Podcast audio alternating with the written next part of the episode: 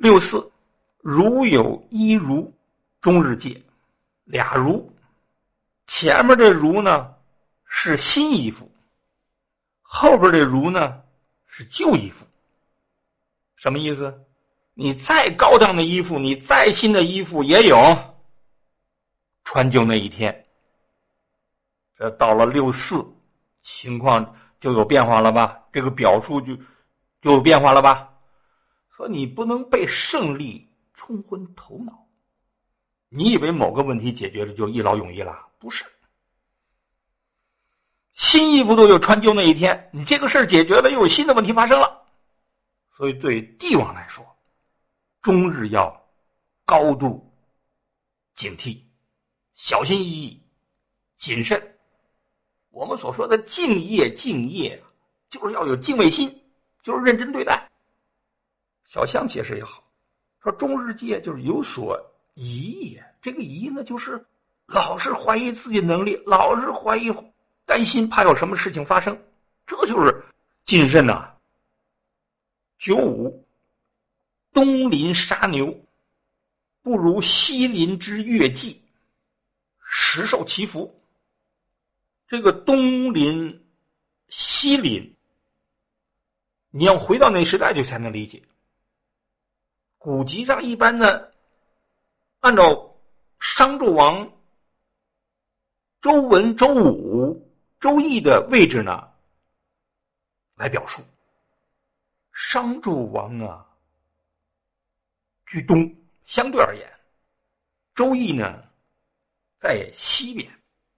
所以古书上经常说呢，用这个东邻呢来象征商纣王，用西林呢象征周文周武，那你就明白了。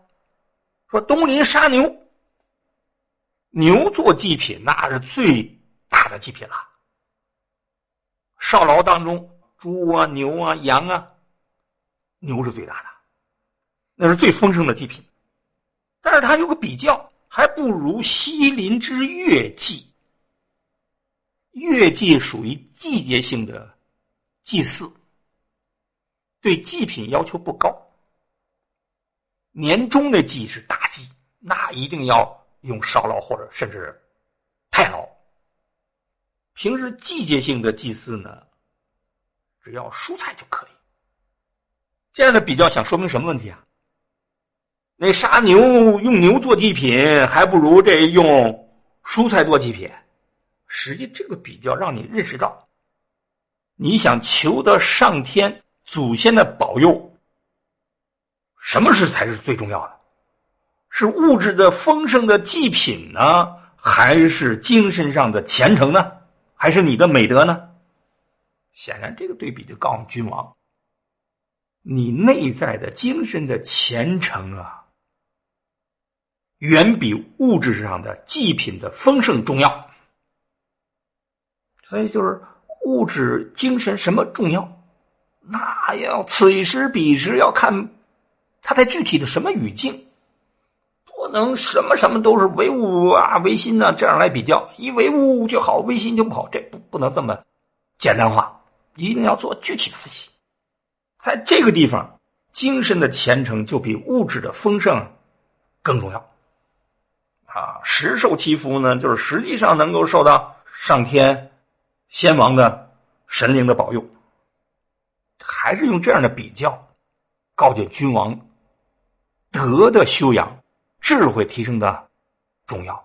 我们说《周易》引人向善，你处处能感悟出来啊，都是正能量啊。小象的解释也很准确，说东邻杀牛不如西邻之食也，他就把那个用那个。时来解释月季，当事人就听明白了。季节性的祭祀，那对祭品要求不高。上六，如其手，立，这就扣运卦辞，初级中乱了吧？你说小狐狸过河呢，尾巴打湿了，困难增加了，就已经很艰难了。现在如其手，头都被打湿了，意味着什么？不仅仅是水大，那是客观条件。主观上体力不支，逐渐下沉，更艰难了。利危险，这么好的卦，到最后提示你，又有新的问题发生了，你将面临着危险。小象的解释也是这意思啊，如其手利，何可久呀？你那头发都打湿了，你还能坚持多长时间啊？还是反复提示，居安思危，不能因为一件事情解决了就可以一劳永逸了。所以从这个角度来看，那个大象，我们前面说大象呢，那个解释也和这卦的主要意思有联系。所以这卦主要。说两个意思，一个就是问题解决之后应该怎么做，再一个问题解决之后不要乐极生悲，不要过分的高兴，嗯，一定要时刻谨慎。欧阳修啊曾经说过，说就是在比较这个创业啊和这守成什么更难，这古代学者大部分都是这种看法。就是当你创业的时候，人心是比较齐的，啊，你守成的时候啊，你这一旦有了权利啊，你就骄奢淫逸、贪污腐败现象就就出现了。我们所熟悉的《三国演义》的开头是不是也这意思啊？分久必合，合久必分呐。看看历史是不是这样一路走来啊？所以《周易》可贵的是，在三千多年前，他就有这样的认识。打着天的旗号，借着天的名义来提示君王。欧阳修说呀：“人轻处危则虑深，居安则易殆，而患常生于待乎也。是以君子既济，则思患而预防之也。”翻译过来就是啊，人情啊，如果处在危险的境地的时候啊，他往往思虑都比较。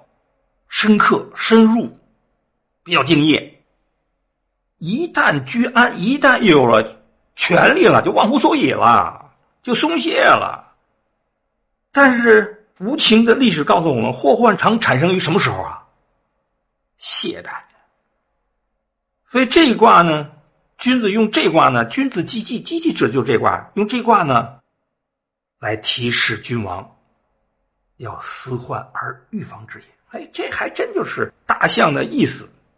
所以大象呢，解释虽然不太符合季季卦名的意思，但是符合这卦的，尤其是后三爻的爻辞的意思了。